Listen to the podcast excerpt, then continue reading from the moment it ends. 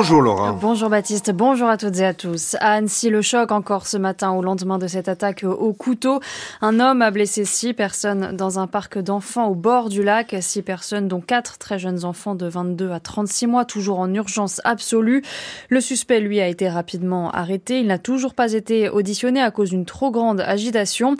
Une nouvelle consultation médicale et psychiatrique est prévue ce matin, comme le veut la procédure. L'assaillant est un homme de 31 ans, réfugié syrien. Il se présente comme un chrétien d'Orient. Il a obtenu le statut de réfugié en Suède il y a dix ans. Selon les premiers éléments de l'enquête, il vivait comme un sans domicile fixe à Annecy depuis plusieurs mois et circulait en Europe. Sur TF1, Gérald Darmanin, le ministre de l'Intérieur, a donné des précisions sur son statut. Cet homme était régulièrement sur le territoire national puisqu'il était réfugié en Suède depuis dix ans. C'est un Syrien qui, en 2013, a obtenu l'asile et une carte de résident en Suède. Puis, pour des raisons qu'on ne s'explique pas bien, en Suisse, en Italie et en France, il a fait une demande d'asile qu'il n'avait pas besoin de formuler puisqu'il avait déjà l'asile depuis 10 ans en Suède. La France a étudié comme le droit lui permet et l'oblige la demande d'asile qui a été déposée en octobre, fin octobre de l'année dernière. Dimanche dernier, le 4 juin, la notification lui a été faite qu'il ne pouvait pas avoir l'asile en France puisqu'il l'avait en Suède. C'est effectivement une coïncidence troublante que dimanche dernier, il connaît la réponse de l'administration française en six mois, pas d'asile, puisque vous l'avez déjà en Suède, et qu'il passe à l'acte dans cette crime absolument ignoble. Je rappelle que le parquet antiterroriste n'a pas été saisi, c'est la police judiciaire qui mène l'enquête. Et l'attaque a provoqué forcément de très nombreuses réactions politiques, la droite et l'extrême droite ciblant l'origine et le statut de réfugié de l'assaillant. Hier soir à Annecy, sur les lieux de l'attaque, entre 30 et 50 militants d'extrême droite ont brièvement manifesté, malgré un décret d'interdiction de la préfecture. Ils se sont dispersés sous surveillance policière, puis ont défilé dans la vieille ville en criant des slogans, toujours avec la police à proximité. Donald Trump, inculpé la justice fédérale pour sa gestion des archives de la Maison-Blanche. C'est la première fois dans l'histoire des États-Unis qu'un ancien président fait face à une inculpation fédérale. Il lui est reproché d'avoir conservé par carton entier des documents, dont certains classés secret défense, après son départ de la Maison-Blanche et d'avoir même refusé de les restituer. En mars, le milliardaire avait déjà été inculpé par la justice de l'État de New York dans l'affaire de l'achat du silence d'une actrice de film X en 2016. Donald Trump qui vise la reconquête de la présidence américaine en 2024. À Kherson, dans le sud de l'Ukraine, les évacuations de civils sont la cible des bombardements russes. Évacuations à cause des inondations dans la région, elles-mêmes provoquées par la destruction du barrage de Kakovka en amont sur le fleuve, sur le fleuve Dniepr. Hier, les tirs d'artillerie russe ont fait au moins un mort et 18 blessés en pleine opération de secours dans la ville. Un accord a enfin été trouvé hier entre les 27 pays de l'Union européenne sur la politique migratoire de l'UE après plusieurs années de négociations. Les ministres de l'Intérieur se sont entendus pour renforcer leurs frontières extérieures et mieux se partager les demandeurs d'asile. Le texte doit encore être négocié avec le Parlement pour une, adoption espérée avant les élections européennes de 2024. Et puis un mot du temps ce matin, c'est la fin du beau temps, du moins à l'ouest, où une dégradation orageuse dans le sud-ouest dès le début de l'après-midi avec de fortes averses, voire de la grêle. Le ciel reste clair sur le reste du pays, prévoyé pour ce matin de 15 à 20 degrés du nord au sud. Et il est 6h04. C'est l'heure avec vous, Baptiste Muckensturm, des enjeux. Mais absolument, merci beaucoup Laura Dulieu. Et vous, on vous retrouve tout à l'heure euh, à 6h30 exactement.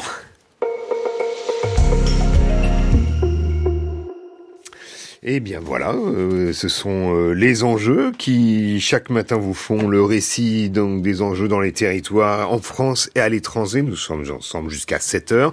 Les enjeux, c'est une émission qui est préparée tous les jours par Marguerite Caton, Lucas Lazo et Tatiana Krotov à la réalisation Media Portis-Guérin et à la technique ce matin. Dali, il y a à 6h40 les enjeux internationaux en Syrie. 12 ans après le début de la guerre, le régime de Bachar al-Assad file vers la normalisation. Le dictateur syrien vient d'être réadmis parmi les leaders de la Ligue arabe. Un échec cuisant pour l'opposition syrienne qui a néanmoins récemment appelé à la reprise des pourparlers avec le régime syrien sous l'égide de l'ONU. Alors quels sont les effets de la réhabilitation de Bachar al-Assad sur l'opposition syrienne et distincte d'ailleurs de la société civile syrienne? Nous en parlons tout à l'heure. Mais auparavant, les enjeux territoriaux poursuivent leur série sur le logement, ce bien de première nécessité qui semble toujours plus cher inaccessible à beaucoup et plus ou moins écologique. Pour ce dernier épisode de la semaine, nous quittons le marché, regardons le logement du côté de l'économie solidaire, entrer dans le logement participatif, la troisième voie de l'habitat, c'est dans un instant.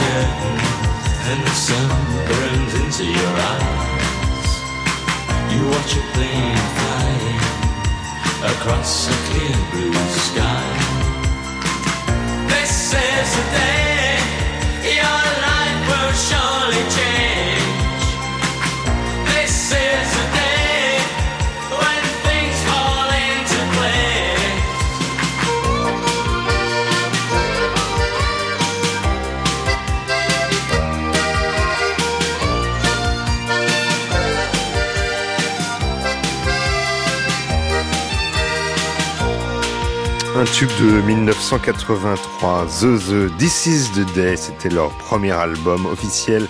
Soul Mining, il est 6h08 sur France Culture. France Culture. L'esprit d'ouverture. Le numérique a bouleversé le monde et quand je dis le monde, c'est le monde entier, de la France à Taïwan. Guillaume Erner. Tout à l'heure, dans les matins, une invitée exceptionnelle, Audrey Tang, ministre du numérique de Taïwan. Les matins de France Culture. Aujourd'hui à 7h sur France Culture, franceculture.fr et l'appli Radio France.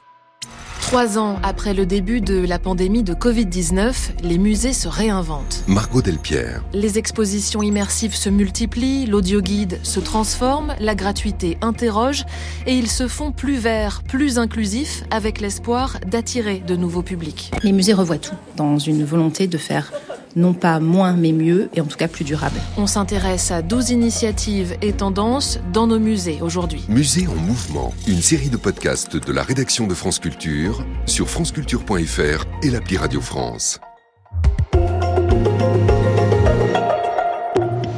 France Culture. Les enjeux, Baptiste Muckensturm. C'est une autre manière d'habiter dont nous allons parler ce matin dans les enjeux territoriaux. Une troisième voie entre le logement social et le logement privé qu'on appelle le logement participatif. Enfin, c'est sous ce terme que la loi Allure en 2014 a consacré de nouveaux statuts juridiques où les habitants qui partagent des espaces deviennent des associés portant le plus souvent un projet social, écologique ou politique. Alors pour en parler, nous sommes en ligne ce matin avec Nicole Roux. Bonjour. Bonjour.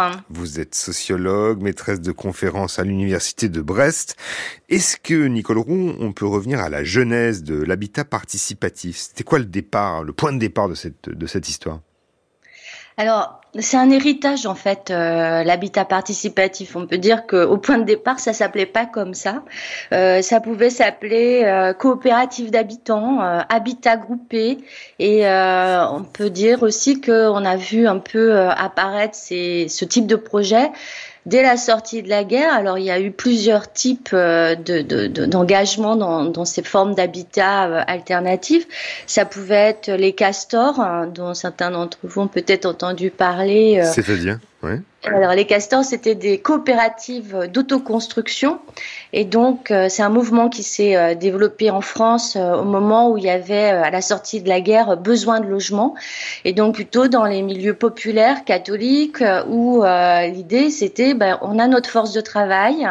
Si on se met ensemble pour mutualiser l'achat de matériaux, eh bien on va pouvoir se construire nos maisons. Et donc l'idée c'était de créer des coopératives d'achat de, matériaux et euh, à l'époque les personnes, alors plutôt les hommes, hein, se regroupaient euh, pour construire leur maison. Donc ça a permis de construire des petits immeubles, des lotissements, euh, alors plutôt en parpaing à cette époque-là, dans les périphéries des villes ou les villes. Mmh. Ce sont des projets qui ont perduré, qui existent encore, qu'on peut encore voir aujourd'hui? Alors les maisons existent encore. Moi-même, j'habite une maison Castor actuellement. Euh, donc euh, oui, oui, ce sont des projets. Alors euh, l'esprit Castor n'est plus euh, dans, dans, dans, le quartier forcément, mais il en reste quand même bah, des maisons groupées avec des petits jardins, des gens qui se parlent par-dessus les murs des jardins. donc voilà, des, des, mhm. maisons, c'est assez économe finalement en termes d'espace puisque euh, on était là dans, de l'habitat plutôt groupé, euh, donc maison en bande. Il y, a un autre projet euh, qui a été très popularisé, c'est celui des habitats collectifs de, de, le, Corbusier, notamment cette fameuse cité radieuse de Marseille. Est-ce que ça fait partie de l'habitat participatif selon vous? Alors, pas vraiment, mais en fait, moi, je suis rentrée dans cette problématique de l'habitat coopératif par la maison euh, radieuse de Rezé. Euh, donc au sud euh, de Nantes, mhm. parce que en fait c'était une coopérative d'habitants. C'est-à-dire qu'à l'époque, un groupe, la maison sociale familiale, s'est mobilisé pour bah, reconstruire aussi après la guerre. Hein. on est en, en 55, il y, a, il y, a, besoin de beaucoup de logements. On a aussi l'émigration des mondes ruraux vers les villes. Et, euh, et donc, euh, cette maison euh, familiale va bah, taper aux portes des collectivités, des promoteurs, des voilà, tout un ensemble de d'acteurs de, l'habitat pour faire construire cette cette maison radieuse. Alors, il s'avère que l'architecte Le Corbusier va être, en tout cas, son cabinet va être mis pris, en tout cas, dans cette dans cet appel d'offres et euh, et, en fait, euh, ce qui est intéressant, c'est que euh, l'architecte Le Corbusier avait lui-même dans, son projet d'habitat collectif un, ensemble de, principes qui, euh, qui font écho maintenant aujourd'hui à ce que peut être euh, l'habitat euh, participatif. Par mmh. exemple, il y avait la question des, des, des, espaces intermédiaires qui étaient traités comme des espaces communs ou des espaces partagés.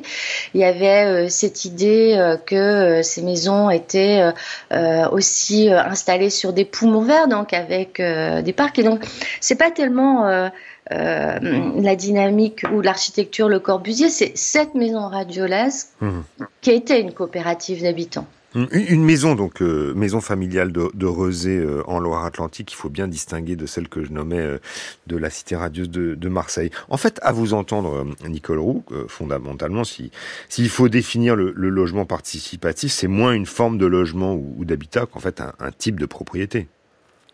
Oui, tout à fait. En fait, euh, quand euh, on, on, disait euh, troisième voie en introduction de l'habitat, c'est ni propriétaire ni locataire, et c'est ni maison individuelle ni habitat collectif finalement. C'est euh, c'est euh, cette cet autrement, on pourrait dire ça comme ça, où on essaie de trouver une façon de d'habiter ensemble avec un autre statut. Alors un autre statut, pourquoi bah, Soit parce que on n'a pas accès à la propriété individuelle, et donc on essaie de trouver des façons de mutualiser. Alors je disais tout à l'heure, les castors mutualisés en coopérative pour acheter des matériaux. Et là, c'est un peu euh, dans la société d'après, bah, mutualiser euh, la financiarisation d'une certaine façon. C'est-à-dire. Justement. Mais est-ce que c'est pas, si on continue l'histoire, c'est pas l'expérience euh, communautaire autogérée des années 70-80, où finalement, quelles que soient les, les époques, les, les d'une certaine manière, l'habitat participatif, ça concerne plutôt des populations de gauche Alors, oui. Je vais dire oui tout de suite. Euh, pourquoi je dis oui tout de suite? Parce que euh, même la coopérative d'habitants, l'esprit coopératif ou les logiques coopératives euh, où on met ensemble ses moyens de production, ou une personne, une voix, c'est c'est une aspiration à un certain nombre de valeurs euh, sociales, euh, de partage. Et, euh, et, effectivement, on pourrait dire euh, que si les valeurs euh, de solidarité, de partage, de mise en commun relèvent d'un champ idéologique, on, on, peut le situer plutôt dans la partie gauche de l'hémicycle. Mmh. Et, et, ça, c'est sans, sans, surprise, en fait. Et que, alors, quelles étaient les, les, les expérimentations d'habitat groupés, donc dans, qui comprennent des, donc des espaces communs, comme vous le disiez tout à l'heure, euh, des années 70-80 euh, Quelles ont été les plus emblématiques selon vous? Alors, c'est difficile hein, d'en sortir euh, un du lot. Il, y a ce que euh, moi j'ai particulièrement enquêté, euh, que j'ai trouvé euh, intégré à un mouvement en fait. Hein. Euh, donc, parce qu'en en fait, c'est aussi ça qui est intéressant, c'est que le mouvement de l'habitat groupé autogéré est un mouvement. Et si on a euh, des îlots qui euh, émergent ou qui s'éparpillent, eh bien, et si on regarde quelle est la population qui compose euh, ces îlots, on se rend compte qu'ils appartiennent aux mêmes mondes sociaux, au, au, monde du mouvement écologique des années 70, au monde du mouvement social, du syndicalisme. Mmh. Euh... Mais, mais, comment on vivait dans, dans ces habitats groupés? Ou comment y vit-on d'ailleurs peut-être encore? Ah oui, comment évitons encore? Parce que ces habitats sont toujours habités, euh, parfois par les mêmes euh, qui ont vieilli ou euh, parfois transmis. Bah, on, y vit ensemble, en fait. On y vit en commun, c'est-à-dire que on connaît son voisin et on le connaît d'autant plus qu'on va faire un certain nombre d'activités, partager un certain nombre d'activités avec lui. Alors à travers des réunions pour organiser la gestion de l'immeuble à travers euh, euh, des pratiques comme euh, le jardin, euh, comme euh, arbitrer ou choisir si on prend une entreprise de nettoyage pour les espaces de couloir ou si on le fait soi-même, parce que le faire soi-même, c'est aussi une façon d'habiter de, de, à ce moment-là ces espaces intermédiaires. Et donc, euh, on, on, a une continuité de, de, de, de, la relation euh, avec ses voisins. C'est pas le simple bonjour, euh, bonsoir du matin et du soir. Mmh. C'est euh, une interconnaissance aussi qui s'est fabriquée. Euh, ouais. dans la composition du groupe, dans sa constitution et dans la fabrication de l'habitat. Mmh. Euh, c'est aussi des, des, des formes d'habitat qu'on peut retrouver dans des, dans des logements collectifs euh, néanmoins privés dans, dans, les grandes villes. Il y a un point important auquel il faut, faut, dont vous devez nous parler, Nicole Roux, c'est que il y a la loi Allure en 2014 qui, qui, qui, qui arrive et qui, en fait, encadre légalement cet habitat participatif. quel est l'apport majeur de cette, de cette loi, selon vous?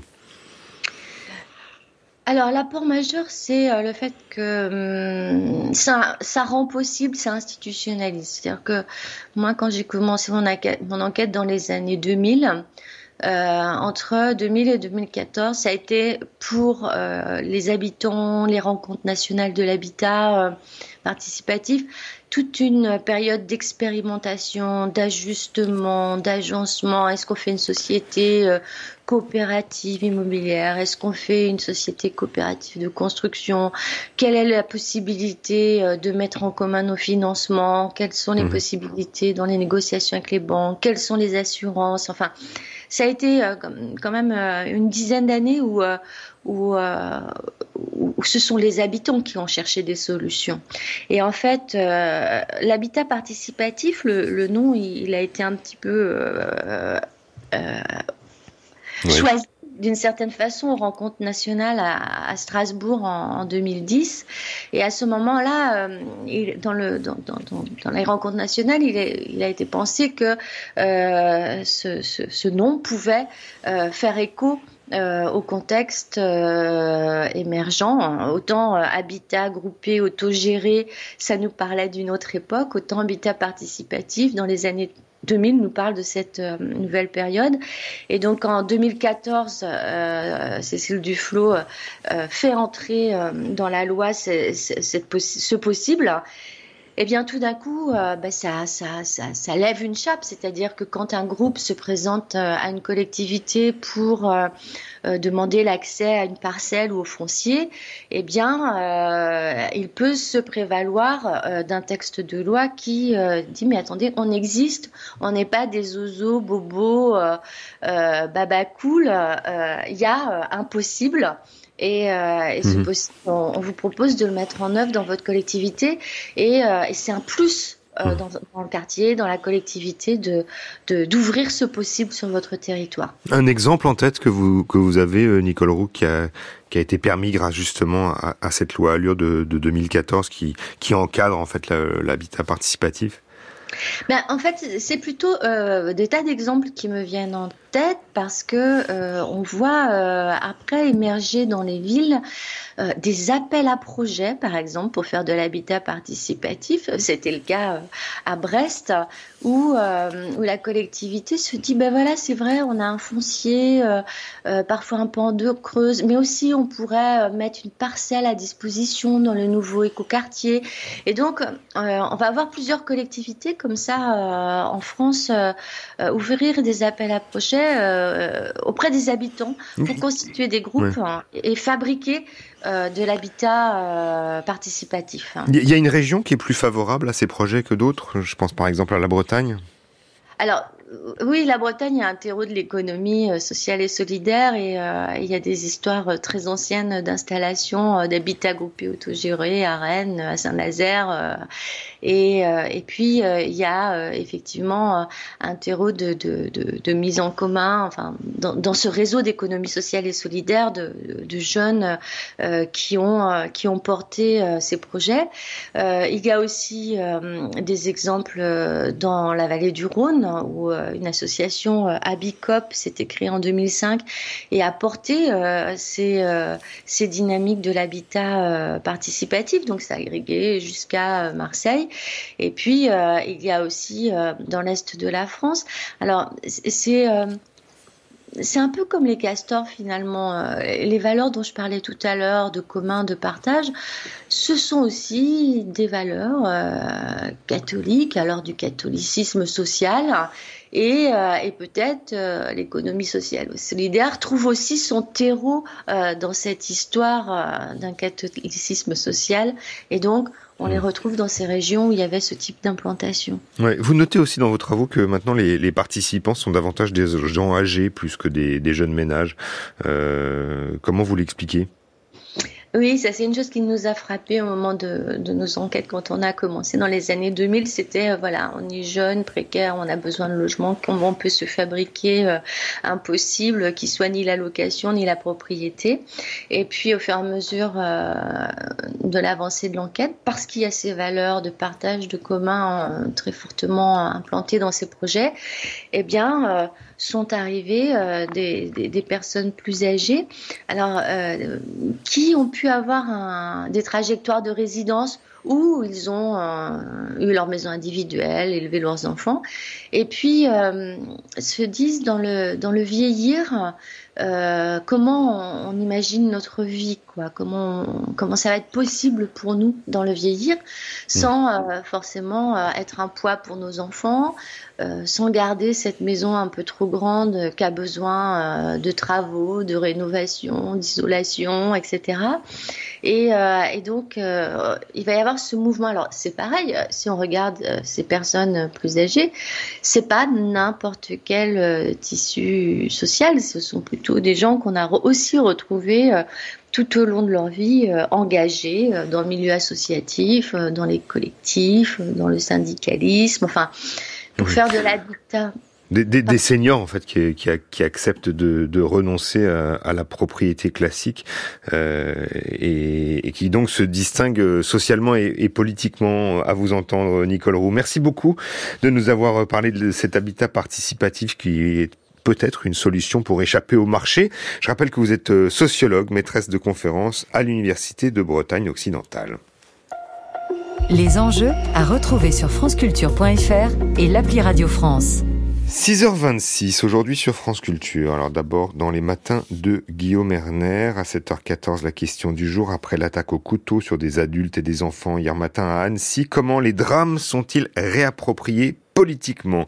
Et puis à partir de 7h40, le, la question du harcèlement scolaire, l'État est-il à la traîne? Interroge donc Guillaume avec ses invités tout à l'heure. Et puis une deuxième partie aussi à partir de 8h20 à propos de Taïwan, puisque Guillaume Erner recevra euh, la ministre des Affaires numériques de Taïwan à propos donc de l'opposition qui a lieu entre la Chine et Taïwan, euh, une opposition contre la Chine, une démocratie numérique radicale. À 14h, si vous êtes en train de lire ou de relire Les Trois Mousquetaires ou Le Comte de Monte Cristo, eh bien, tondez donc une oreille à Entendez-vous l'écho, Tiffaine de Rocchini, et ses invités y raconteront l'économie selon Alexandre Dumas. Comment Dumas participe-t-il à l'entrée de la littérature dans une industrie culturelle ou quelle est la consécration de la richesse dans son œuvre? Et puis ce week-end, euh, à écouter sur l'antenne de France Culture, après les hommages rendus cette semaine à François Gillot, l'ex-femme de Picasso disparu, dont on a d'ailleurs compris que pour exister artistiquement, elle dut s'extraire du monde de son mari. Eh bien, dimanche, Affinité culturelle de Toufik Hakem s'intéresse aux femmes à l'ombre de deux grands artistes. Alors, il s'agira de Pablo Picasso, encore lui,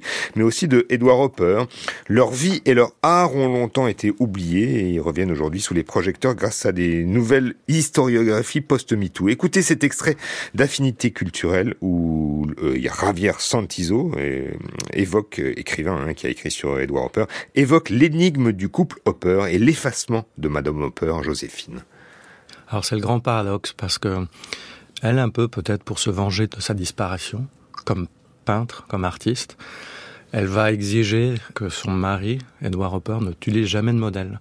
Donc la brune, la rousse, la serveuse, la liseuse, celle qui est dans le train, dans la chambre, la, la femme qui est accoudée au bar, c'est toujours Joséphine Hopper. Et elle, le paradoxe, c'est que quand ils se rencontrent, ils se rencontrent assez tard, enfin ils se marient assez tard. La rencontre a eu lieu un peu avant, mais ils se marient assez tard, ils ont la quarantaine. Elle, elle est beaucoup plus connue et reconnue dans les milieux new-yorkais, galeristes, critiques d'art, et c'est elle qui commence à faire fleurir Hopper. Et évidemment, à un moment donné, c'est pas un jardin de fleurs qui va fleurir, hein, c'est un énorme ours qui va dévaster euh, aussi sa, propre vie à elle. Il y, y, a une énigme, hein, c'est l'énigme du couple. Hein, donc tous les couples, c'est des énigmes, c'est deux énigmes qui se mettent ensemble et ça crée une autre énigme. Et donc pourquoi quelqu'un comme elle va s'effacer? C'était pas une femme faible, hein, c'était, elle avait un sacré tempérament, un sacré caractère mais elle va s'effacer. Alors peut-être parce que le talent de Hopper, peut-être aussi parce que la force de, Hopper comme artiste va, va, contribuer à cet effacement, mais pour moi c'est une énigme. Et, moi ça m'intéresse beaucoup le thème de l'oubli. Voilà, la lumière sur ces femmes d'artistes laissées à l'ombre de l'histoire de l'art. C'est le thème d'affinité culturelle de Toufik Hakem ce dimanche à 15h et aussi à retrouver sur franceculture.fr et l'application Radio France. France Culture. L'esprit d'ouverture. France Culture présente Notre guerre civile, un livre de Judith Pérignon. Louise Michel n'a jamais cessé de militer dans une époque agitée par l'idéal et les idées. Condamnée à 10 ans de bagne en Nouvelle-Calédonie, plusieurs fois arrêtée et surveillée, elle n'a jamais cessé son combat pour une république plus juste. À travers de nombreuses archives, voici le portrait d'une figure de la commune révolutionnaire, anarchiste, féministe. Notre guerre civile de Judith Pérignon, un livre France Culture. 6h30 sur France Culture et vous voici le journal de Laura Dulieu.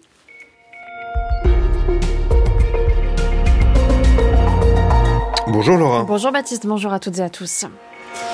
Nous irons à Annecy en début de journal. Annecy toujours euh, sous le choc après l'attaque au couteau dans un parc. Hier matin, quatre très jeunes enfants sont toujours euh, en état d'urgence absolue. Une fracture sociale persistante en France, c'est le signal d'alarme du rapport de l'Observatoire des inégalités en France. Inégalités criantes notamment dans le secteur de l'éducation. L'Alabama doit bien redessiner une carte électorale plus juste pour les électeurs noirs. La Cour suprême invalide la carte des circonscriptions adoptée par les élus républicains de l'État. Elle était accusée de discriminer les électeurs noirs. Quatre enfants âgés de 22 mois à 3 ans sont toujours dans un état d'urgence absolue après l'attaque au couteau hier matin à Annecy. Un homme né en 1991 a blessé six personnes dans un parc d'enfants au bord du lac. L'enquête se poursuit, il est en garde à vue mais n'a toujours pas pu être auditionné car trop agité dans sa cellule. Ce réfugié syrien qui a invoqué Jésus au moment de l'attaque doit passer ce matin une nouvelle expertise médicale et psychiatrique. Sur place, les habitants sont encore choqués tandis qu'hier soir, des militants d'extrême droite sont venus manifester sur les lieux de l'attaque. William Delesseux. Des bougies, une peluche, des roses blanches sur les barrières. Mathieu s'incline devant ce qui a été déposé au sol et les jeux pour enfants. Pour pouvoir me recueillir, parce que je pense que c'est quelque chose qui peut nous toucher tous. Moi j'ai une petite qui a 4 ans. Ce parc, j'y viens euh, deux fois par semaine. Donc euh, j'aurais pu être également là. J'ai simplement fait une prière justement pour ces personnes-là. Moi je suis chrétien et, et c'est quelque chose qui, qui est important pour moi de pouvoir me recueillir euh, aujourd'hui. Quelques troubles aussi dans la soirée. Une cinquantaine de militants d'ultra-droite s'avancent vers la scène de l'attaque, visage masqué et slogan xénophobe. C'est inquiétant, c'est inquiétant pour la démocratie. Josette Tardivelle, présidente de la Ligue des droits de l'homme à Annecy, accompagne au quotidien des dizaines de migrants. Elle observe à quelques mètres ce rassemblement. Alors qu'il y a des enfants à l'hôpital, il y a des familles qui, qui pleurent parce qu'elles sont inquiètes pour leurs enfants ou pour leurs proches. Je pense que des personnes font des amalgames entre ce drame et ce monsieur qui est étranger et tout ce qui tourne autour de l'immigration. Voilà, de cibler les personnes étrangères, euh, je trouve ça très grave. Le groupe est rapidement dispersé par la police et le silence revient sur le paquier. Et une messe doit être célébrée ce soir en hommage aux victimes. C'est la première fois dans l'histoire des États-Unis qu'un ancien président est confronté à la justice fédérale. Donald Trump a été inculpé pour sa gestion des archives de la Maison Blanche. La justice lui reproche d'avoir conservé des cartons entiers de documents, dont des documents classés secret défense, chez lui et après son départ de la Maison Blanche. Il aurait également refusé de les rendre. Le domicile en Floride du milliardaire avait été perquisitionné l'été dernier par des agents du FBI à la recherche de ces dossiers.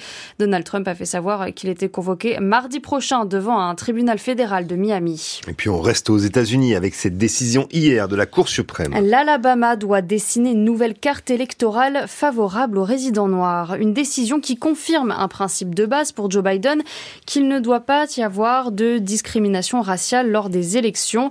Décision qui va dans le sens de la loi historique de 1965 sur les droits civiques destinés à protéger les électeurs des minorités. Explication à Washington de Sébastien Paour. La Cour suprême estime que l'Alabama a dilué le pouvoir des électeurs noirs en dessinant une carte électorale du Congrès avec un seul district dans lequel ces électeurs sont majoritaires. C'est l'un des exemples de batailles rangées sur le redécoupage électoral qui se déroule dans plusieurs États américains depuis quelques années et qui inquiète les associations de défense des droits civiques. Elles estiment que ce redécoupage défavorise souvent les communautés minoritaires dont les populations continuent pourtant d'augmenter. En Alabama, État du sud du pays, les républicains qui contrôlent le Congrès ont redessiné la carte électorale après le recensement de 2020, mais ils ont conservé un seul des sept districts où les électeurs noirs étaient majoritaires, alors qu'ils représentent plus d'un quart de la population de l'État en âge de voter, 27% exactement. La décision de la Cour suprême par cinq juges sur neuf impose donc aux autorités républicaines de l'Alabama de créer une deuxième circonscription où les électeurs noirs qui votent surtout démocrates seront majoritaires, de quoi bouleverser l'équilibre des sièges à la Chambre des représentants de l'État et potentiellement à celle des États-Unis à moins d'un an et demi de la prochaine Les États-Unis, enfin, où plus de 111 millions de personnes sont concernées par des alertes à la qualité de l'air dans le nord-est du pays. Une pollution atmosphérique due aux incendies qui continuent de ravager le Québec, où près de 800 000 hectares sont actuellement touchés par les feux, selon les autorités. Le Québec, qui vit une saison déjà historique, deux fois plus de départs de feux recensés depuis janvier par rapport à la moyenne à cette époque sur les dix dernières années. De nouveaux renforts américains, français, portugais sont attendus dans les heures et les jours qui viennent. L'Ukraine et ses alliés, dont les États-Unis, la France et le Japon, condamnent les attaques contre les opérations de secours à Kherson, dans le sud du pays, appelant la Russie à permettre l'accès sans entrave de l'aide après la destruction du barrage de Kakovka. Hier, au moins une personne a été tuée, 18 autres blessés par des tirs d'artillerie russe pendant une opération d'évacuation des habitants. Évacuation à cause des inondations provoquées par la destruction du barrage en amont du fleuve Dniepr. En France, la NUP dépose une motion de censure contre le gouvernement après l'échec du texte hier pour l'abrogation de la retraite à 64 ans qui n'a pas pu être voté par l'Assemblée nationale. L'Alliance de gauche dénonce un coup de force antidémocratique du mieux et du pire. Voilà ce qu'on trouve dans le rapport de l'Observatoire des inégalités publié hier, rapport sur les inégalités en France. C'est la neuvième édition de ce document qui paraît tous les deux ans et qui tente de dresser un panorama des inégalités euh, dans plusieurs domaines comme les revenus, les conditions de travail, le logement ou encore la santé. Le rapport observe d'ailleurs une fracture sociale qui persiste et se creuse même parfois entre les plus riches et les plus modestes, des inégalités qui commencent dès la jeunesse avec l'éducation longue longuement évoqué dans ces 160 pages. Gwenda Lavina.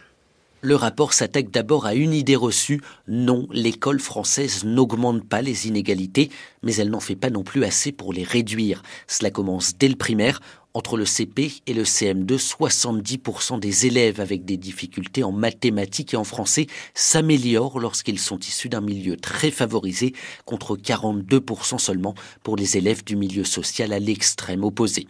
En cause, selon les auteurs, le système scolaire français. Il favorise l'excellence des très bons élèves issus des milieux aisés et soutient peu les enfants défavorisés.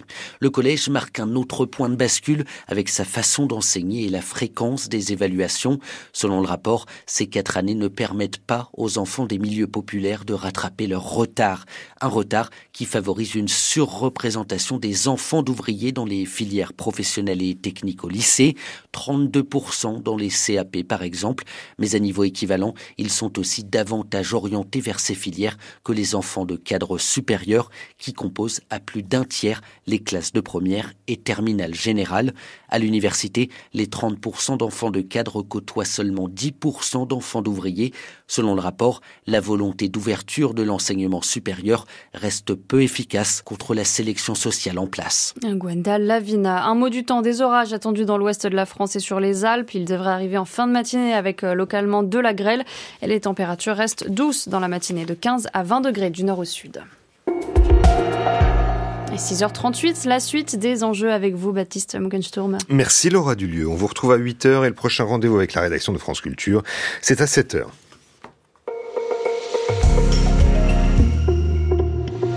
6h, 7h, les enjeux. Baptiste.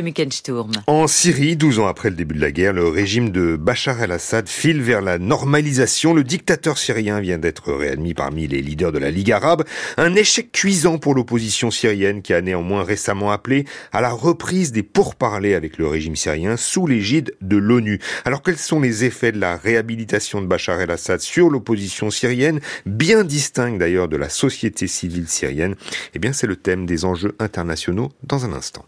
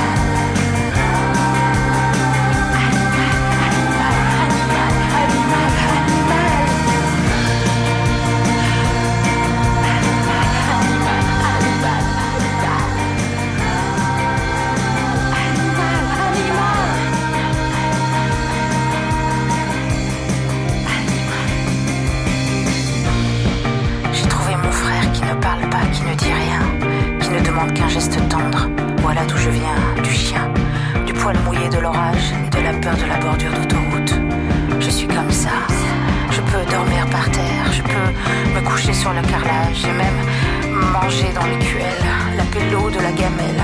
Je suis comme ça. Je lèche, je baille, je me faufile dans la foule, je colle aux jambes, je colle aux jambes. Je colle aux jambes, je colle aux jambes.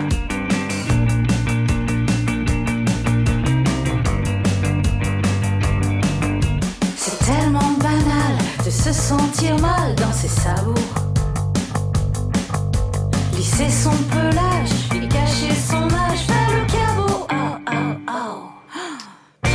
Animal, Animal, Gilles Caplan, c'est le premier single de son album sur les cendres dansées qui est prévu pour la rentrée prochaine au mois de septembre. Il est 6h41 sur France Culture.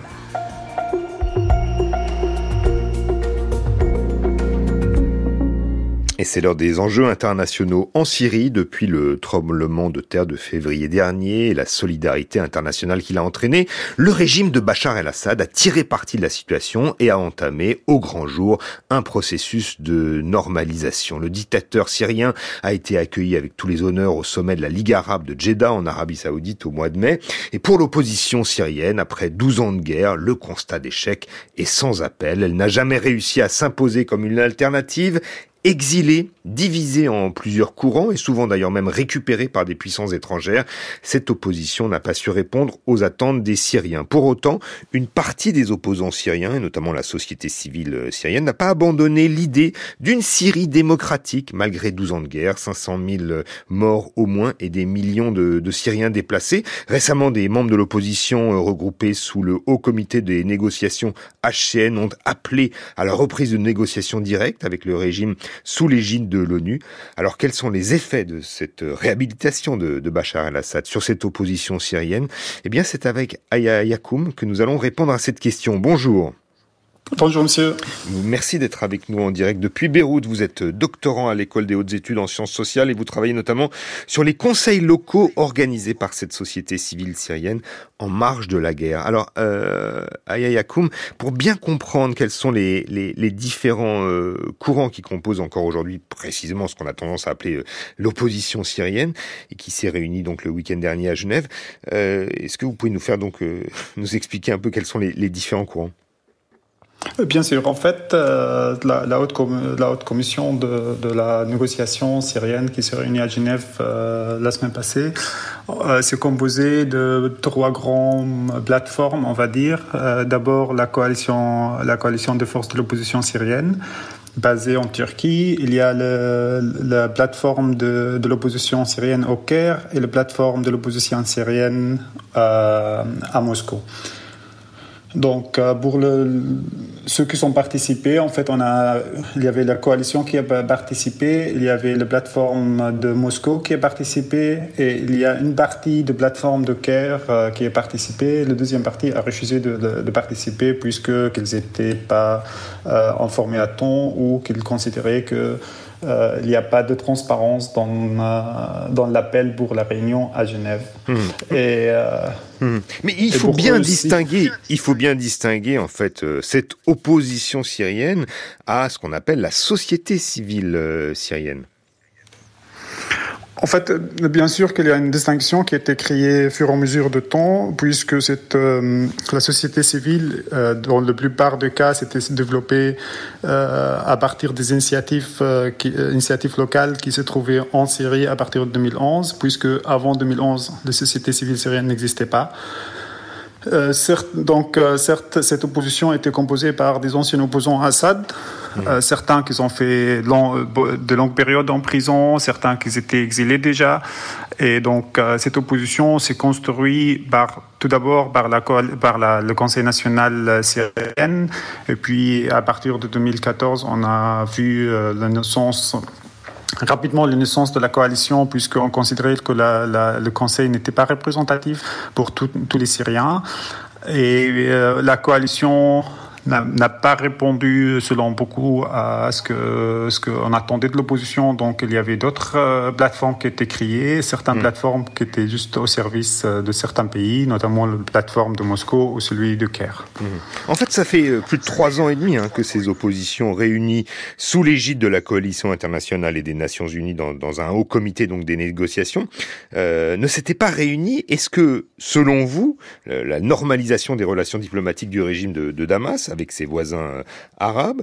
Euh, D'ailleurs, euh, Bachar el-Assad recevait encore la semaine dernière Michel Aoun, l'ancien président libanais. Est-ce que cela menace la raison d'être de cette opposition? En fait, il faut savoir que cette opposition, quand même, a accepté d'entrer dans cet enjeu international imposé par les, différents envoyés internationaux successifs. Euh, sous, le, sous le seul logique, la seule logique, c'est d'aller la négociation, la seule solution pour euh, mettre fin à la tragédie en Syrie. Et donc, euh, fur et à mesure de temps, depuis l'arrivée de, de Bederson, en fait, euh, Bederson, mmh. après de Mistura. L'envoyé spécial de, de, des Nations Unies, hein des Nations Unies. Après de Mistura, qui est lui qui était dans la comité de, de, de la négociation, lui, il est allé, la commission de négociation, lui est allé vers, euh, on va dire, la commission euh, pour la, la, la, commission constitutionnelle. Donc, il a diminué en fait le travail de la négociation entre le régime et l'opposition sur des aspects techniques sur la constitution. Donc, euh, l'idée à la base que tous ces, ces, démarches doivent répondre à la, à la décision du Conseil de sécurité euh, 2000. 2254. Hein ouais. ouais. C'est ça. C'est une, une résolution qui, qui prévoit euh, une nouvelle constitution et, et des élections euh, libres en, en, en Syrie. Euh, c'est ce à quoi euh, d'ailleurs aspire l'opinion publique en Syrie, selon vous? En fait, euh, cette, décision, qui n'était que une, une, cette, résolution n'était qu'une confirmation de plus de la décision du groupe sur la Syrie qui était déjà fait une déclaration à Vienna en 2015. L'idée, c'était d'aller vers une, comité de gouvernance euh, qui a toutes les compétences et tous les, pouvoirs afin d'organiser des élections libres et euh, sous le contrôle de l'ONU et d'aller vers une, nouvelle constitution. Sauf que dans, dans un délai de 180 jours, alors qu'aujourd'hui on est huit ans plus tard, il n'y a rien qui a avancé.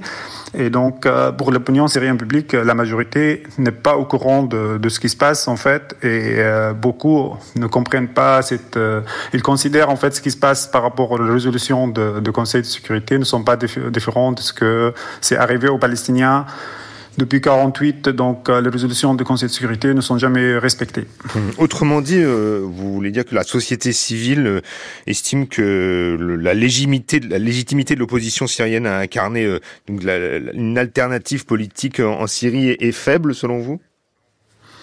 En fait, cette, cette euh, opposition politique, elle était mise en cause, sa légitimité été mise en cause euh, tôt, depuis 2014. Donc, il y, a, il y avait déjà des manifs en Syrie qui disaient que la coalition ne nous représentait pas. Sauf que la communauté internationale a continué à s'accrocher à cette coalition en disant c'est le seul, euh, le, représentation, la seule représentation légitime, légitime de la, de, de l'opposition syrienne au même temps qu'il y avait euh, plus, il y avait des processus plus démocratiques à l'intérieur de la Syrie qui produisaient des conseils locaux et ces, ces, alternatives ou ces initiatives locales à l'intérieur de la Syrie n'étaient jamais prises en considération. Et même quand elles étaient prises en considération, elles devaient reconnaître l'autorité de gouvernement euh, de transition en Turquie pour avoir des financements. Donc, nos, le gouvernement qui n'était pas légitime, mmh. il cherchait à être légitime par, euh, par le financement. Donc, euh, si vous me reconnaissez, les Syriens à l'intérieur euh, reconnaître cette, cette gouvernement, en fait, ce gouvernement, en fait, il recevait des de financements. S'il refusait de la reconnaître, il ne recevait pas de financement. Donc, il y avait un, un problème de légitimité depuis le départ. Mmh. Et est-ce qu'aujourd'hui, justement, cette opposition est, est toujours un, un instrument manipulé par les différents acteurs impliqués dans le conflit que vous situez tout à l'heure, euh, la, Turquie, euh, euh, la Russie, l'Égypte ou même encore l'Union européenne ou, les États-Unis? Pour moi, l'opposition aujourd'hui n'est qu'un instrument de, de, de, certains pays. Ça veut dire la coalition, elle est contrôlée absolument par la Turquie. Et euh, avant, il était contrôlé, euh, la, la, il est contrôlé absolument par la Turquie. La commission de négociation, il était jusqu'à récemment, elle est basée en Arabie, donc elle était contrôlée par l'Arabie, financée par l'Arabie en une partie. Et euh, les plateformes de Moscou il s'appelle plateforme de Moscou, mais ils sont à Damas. Mhm. Donc, euh, et même le chef de plateforme de Moscou a participé à la, à la mascarade des élections de Bachar al-Assad en étant candidat. Mhm. Donc, euh, donc, en fait, à vous entendre, on, a l'impression que cette opposition, elle, elle n'a jamais été euh, l'émanation de la révolution syrienne de 2011, d'une certaine manière, euh, Yahya Yakoum. Pour moi, non. Il n'a jamais été, euh, n'a jamais fait partie de la révolution. Il a essayé de, de représenter la révolution sans, sans qu'elle fasse partie de la révolution. Ça veut dire les, les, les majorités des gens qu'on connaît, qu'ils parlent au nom des Syriens, n'ont jamais été sur le terrain, n'ont jamais participé à cette révolution, n'ont jamais travaillé quelque chose de réel à l'intérieur. Ça veut dire elles ont toujours été à l'extérieur et ils ont essayé de récupérer ce qui se passait à l'extérieur, à l'intérieur, en disant on représente nous en représentant les Syriens, un peu dans l'idée de ce qu'on a vu pour la Libye, faire un conseil national, la communauté internationale va intervenir, ce qu'ils ont promis aux Syriens au départ. Et le problème de cette opposition, elle était toujours, en fait, elle suivait le mouvement, elle n'était pas avant le mouvement, mais était derrière. Ça veut dire, leur réaction, c'était toujours, ils réagissaient à quelque chose, en fait, ils ne guidaient pas la révolution ni le, le, mouvement révolutionnaire. Ils étaient derrière, donc ils cherchaient toujours à plaire au mouvement révolutionnaire.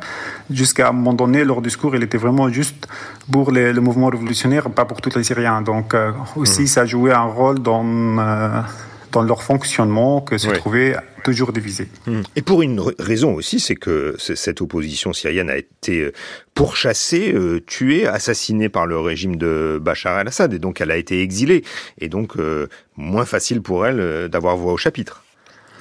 Non, bien sûr. En fait, euh, dans, soit un dictateur ou un régime autoritaire euh, comme le régime de Bachar al-Assad ou autre régime autoritaire, c'est impossible qu'une une opposition s'organise. Donc, c'était des personnes opposants, mais pas de mouvement d'opposition.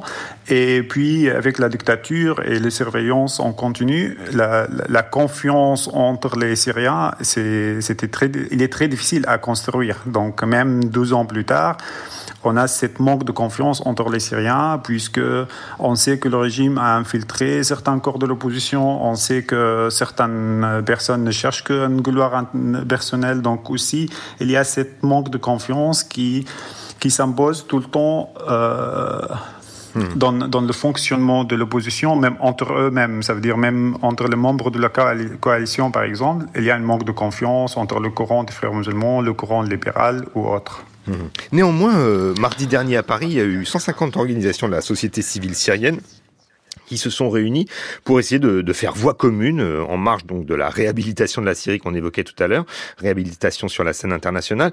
Quels sont les, principaux objectifs de cette euh, initiative parisienne qui s'appelle d'ailleurs Madania?